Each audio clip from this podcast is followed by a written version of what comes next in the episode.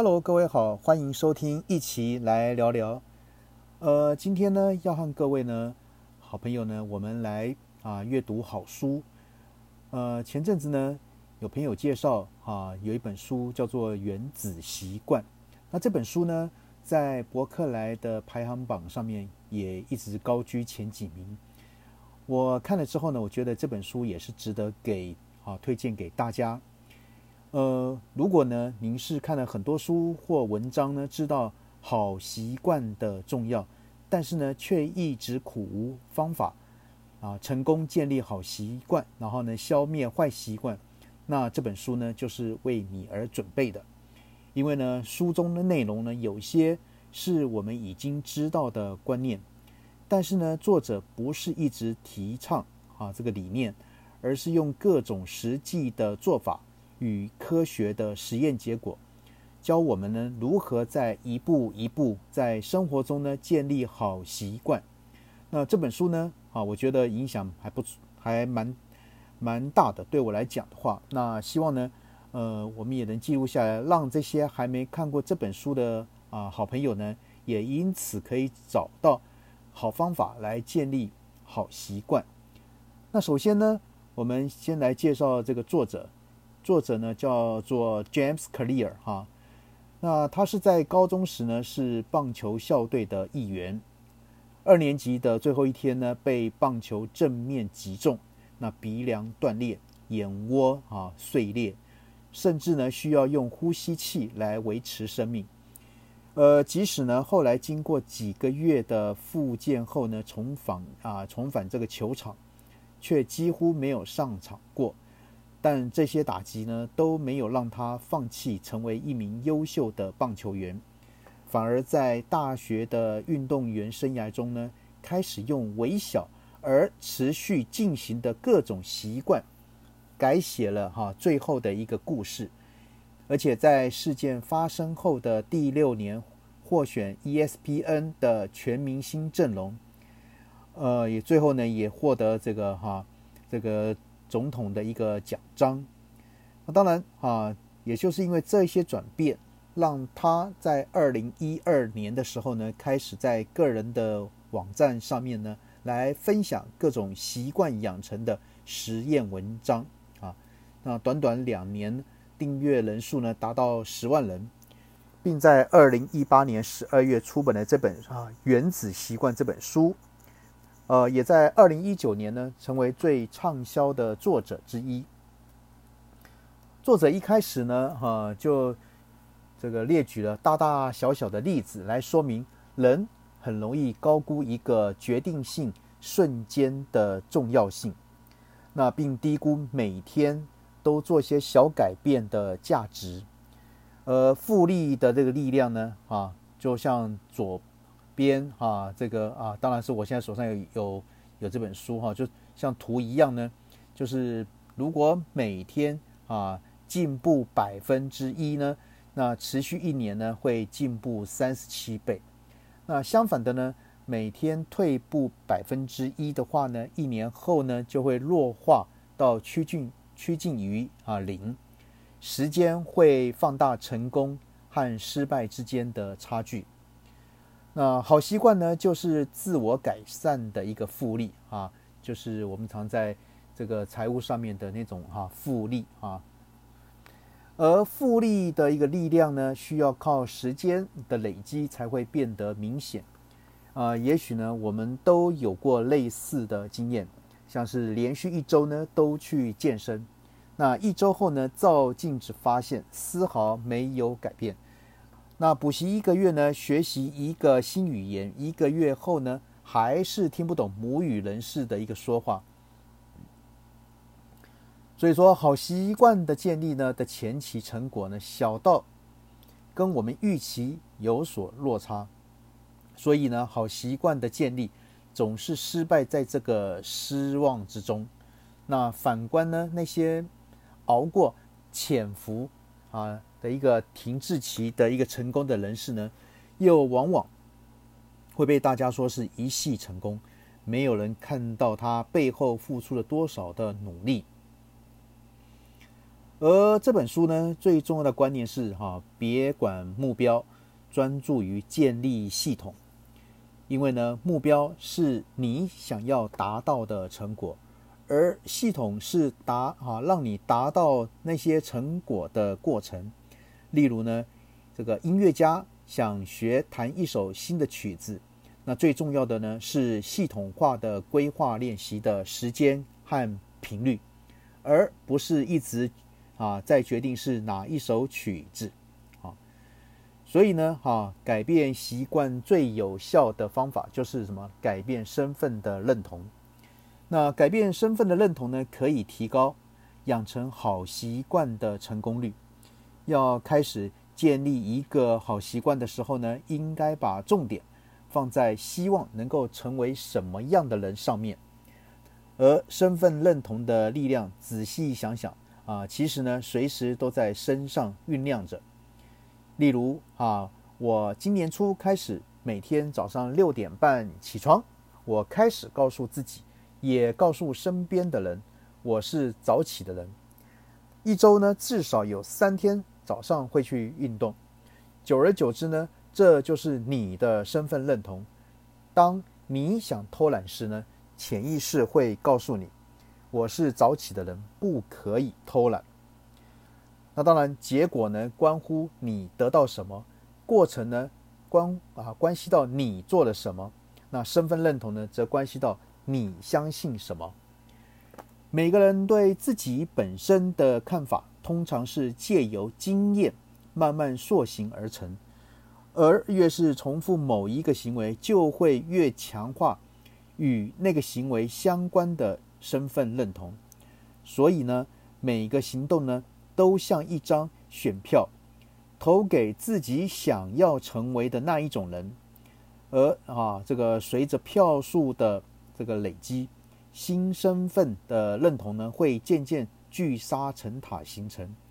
呃，也许呢是台湾的教育和文化让我们太过于谦虚啊，那这是我们华人特有的一个啊现象，也是一种特质，自谦啊。所以呢，我们从小的身份认同大概都是啊，我英文很差，我跑步很慢等等，或是他们太厉害了，那个我办不到。所以呢，我每天反复灌输自己像这样的观念、思想或行为呢，就会紧扣着我这些啊，我的这些身份认同，那阻碍了我的一个发展。那所谓习惯啊，就是什么？何谓习惯？所谓习惯，就是被规律执行，而且呢，很多时候是不假思索的一种行为或惯例。啊，只要你愿意坚持多年，那起初呢，看似哈微不足道的改变，啊，终将会像以复利一样计算，啊，利滚利，滚出呢非比寻常的结果。那过程中呢，会有挫折，但是呢，长久下来。生命的品质呢，往往取决于这个习惯的品质。习惯不变呢，结果就不会变。而一旦有了更好的习惯，凡事呢皆有可能。造就成功的呢，是日常习惯，而不是千载难逢的转变。重要的不是你现在多成功或多不成功，而是你的习惯是否把你。啊，放在通往成功的道路上，突破的瞬间往往来自先前的许多行为，而那些行为让这个潜能呢逐渐累积，直到足以释放重大的改变。我们往往期待进步是线性的，那至少呢希望它快一点。可是呢，事实上我们努力的成果经常姗姗来迟，啊，过了几个月甚至几年。我们才会明白先前啊做的功啊是真正的价值。那这可能呢造成了所谓失望之谷啊，这个山谷的谷。那当人们呢付出数周或数个月的努力，却未能体验到任何成果的时候呢，会觉得沮丧。然而呢，这些努力并没有白费，只是被储存起来。直到许久以后呢，先前付出的努力的完整价值才会显现出来。那当然，目标有助于确立方向，但系统呢是进步的最佳解答。首先，第一个，赢家跟输家拥有同样的目标，我们都聚焦于最后获胜的人，而错误认定是雄心勃勃的目标造就了他们的成功，但呢，我们没有看见拥有同样目标但最后呢却失败的那一群。好，那第二个呢，目标达成不过是短暂的改变。从结果面啊来着手，只能暂时解决问题。想要永久改善，就必须从系统面来下手。那第三，目标限制了你的快乐，在心里呢，把自己啊框限在狭义的一个快乐，就是若非达到目标而成功，就是失败而令人失望。呃，拥有系统优先的心态呢，就不必等到获得自己的许可才能快乐。只要系统在啊有在运作，就能满足且不设限，用何种的形式来获得成功。好，那第四个呢，我们要谈的是目标与长期进步是互相矛盾。设定目标的哈目的呢，是要赢得比赛。建立系统的目的呢，则是啊持续待在比赛里面。真正长远的思考是不顾目标的思考。重点呢不在于任何一个单一成就，而在于不断精炼与持续改善的一个循环。像是 progress 啊，就是进步的必要条件，是对 process 啊这过程的一个投入。那如果你觉得改变的习惯很难啊，问题不在你，而在你的系统。那正像这恶习呢一再复萌，并非因为你不想改变，而是因为你的系统不适合改变。所以呢，决定成功或失败的呢不是目标，而是系统。呃，行为的改变分为三个层次，就是结果的改变、过程的改变。以及身份认同的改变，而真正的行为改变呢，是身份认同的转变。改变身份认同的重点是改变你的信念、世界观、自我形象，以及像对自己与他人的评价。也许呢，会因为受激励的开始啊一个习惯，但是呢，要维持下去，只有一个原因。这个习惯呢，就会成为啊身份认同的一部分。对任何的层次的人，像是个人、团队、社会啊这些层次呢的正面改变而言呢，最大的阻碍就是身份认同的冲突。好习惯在理性上也许合理，但只要和身份认同相违背呢，你就不会去实践。一次性的经验的效果容易消逝，习惯的效果却是会随着时间的增强。也就是说，习惯呢提供了大多数可以形塑身份的一个证据。那建立习惯的过程呢，其实就是成为自己的过程。习惯呢，就是通往啊身份认同转变的道路。要改变你是怎么样的人呢？最实际的方法就是改变你做的事。所以呢，我们啊在这本书里面提到，新的身份认同呢需要新的证据。过程只有简单的两步骤，哪两个步骤呢？一呢就是决定你想要成为什么样的人；二呢就是透过生活中的小胜利来向自己证明。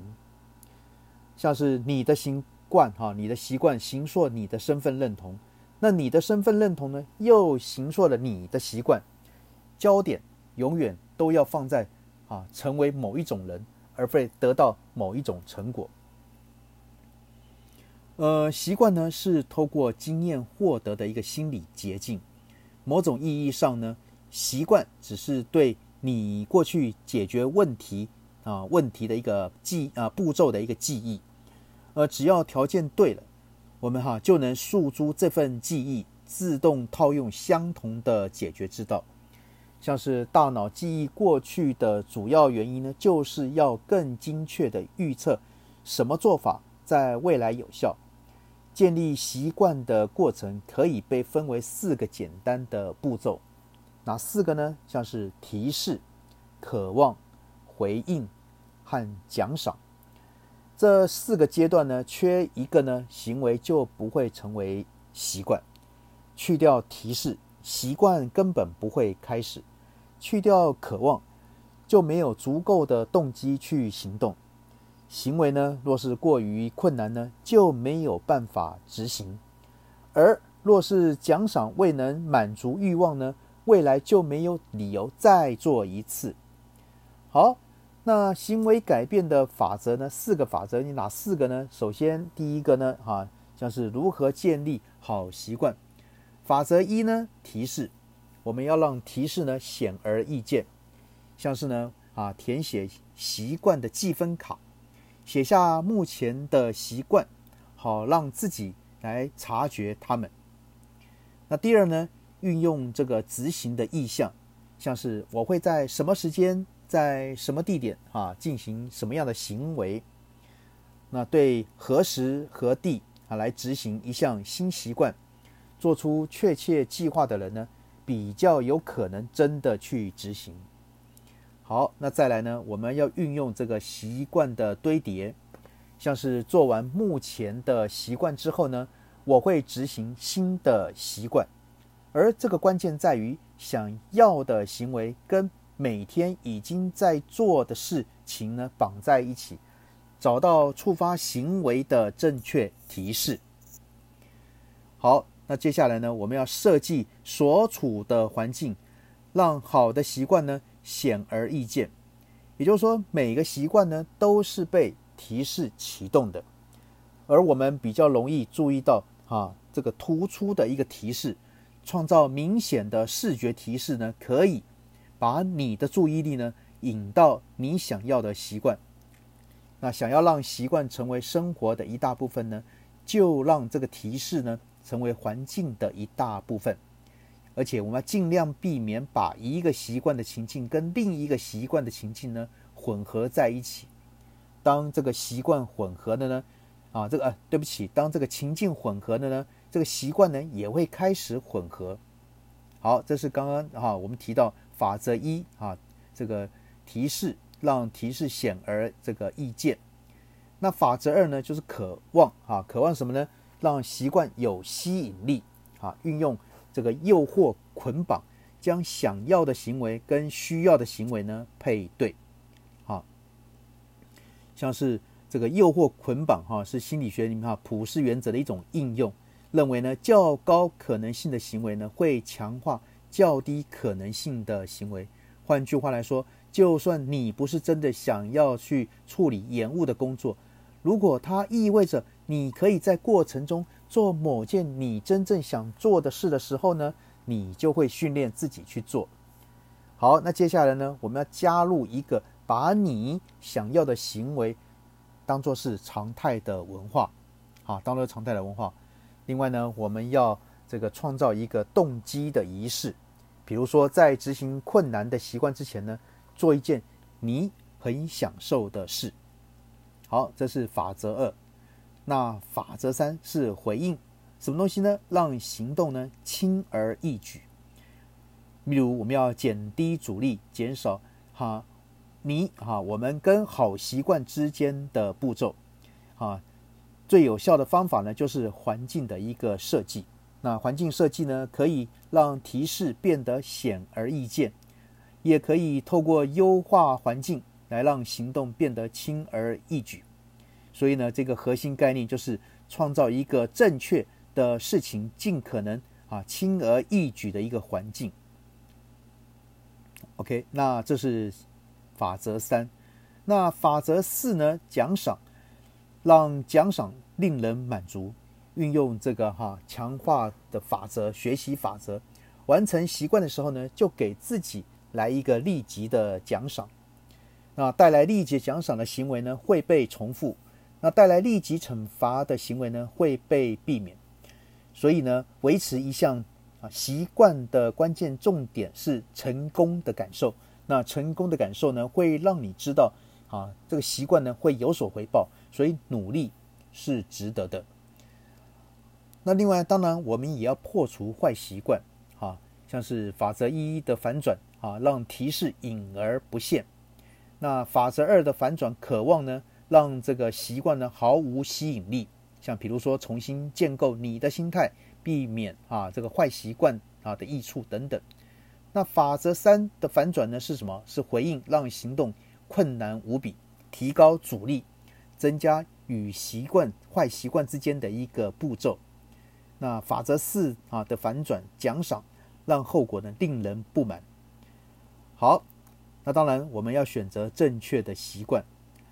呃，基因决定的不是你的命运，而是你在哪个领域会有机会。所以呢，要应该配合性格打造习惯，选择最适合的习惯，而不是最受欢迎的习惯。那所以。当啊你无法，我们呢没办法靠着更好来赢的时候呢，我们可以凭借不同的方式呢来胜出。透过结合自己的各项技能，把竞争程度降低，让自己更容易来出头。好，所以呢，这是这本书里面哈的一些啊有关于这个的重点，来跟各位朋友来做分享。那这本书呢，能够这个久居这个。这个书店排行榜啊的一个哈前几名呢，我想也是非常合理，因为呢它是有条理的介绍培养好习惯来戒除坏习惯的方法。那当然哈，诚如古人所言，坐而言不如起而行，实际的执行习惯呢，要远比启动习惯呢的计划呢来的重要。那所以说这本书呢，也是告诉我们说。啊，书中介绍的方法就是给予立即的奖赏，奖赏呢会让我们知道哪些好习惯是可以带来好处，而且呢努力是有回报的。呃，整体来说，这本书呢是提供一套帮助我们啊从无到有培养好习惯的一些实证方法。啊，实证两个字呢就是科学的一个定义，那也教导我们如何开始执行。和持续不间断的实践好的习惯，呃，当然，如果你觉得改变哈，就是我们改觉得改变这个习惯很难啊，问题不在于啊，不在于你个人，而在于你的系统。为什么呢？因为恶习会一再的复萌，并非因为你不想改变，而是因为你的系统不适合改变。而决定成功或失败的呢，不是目标，而是系统。好，让我们就试着。从这本书里面来学习方法，培养好习惯，来戒除坏习惯。那这是今天啊，在我们疫情底下呢，我们来跟各位呢分享一本还不错的一本好书，来让各位哈能够希望从这边大家有所一些收获。好，那今天就跟各位聊到这边，再见，拜拜。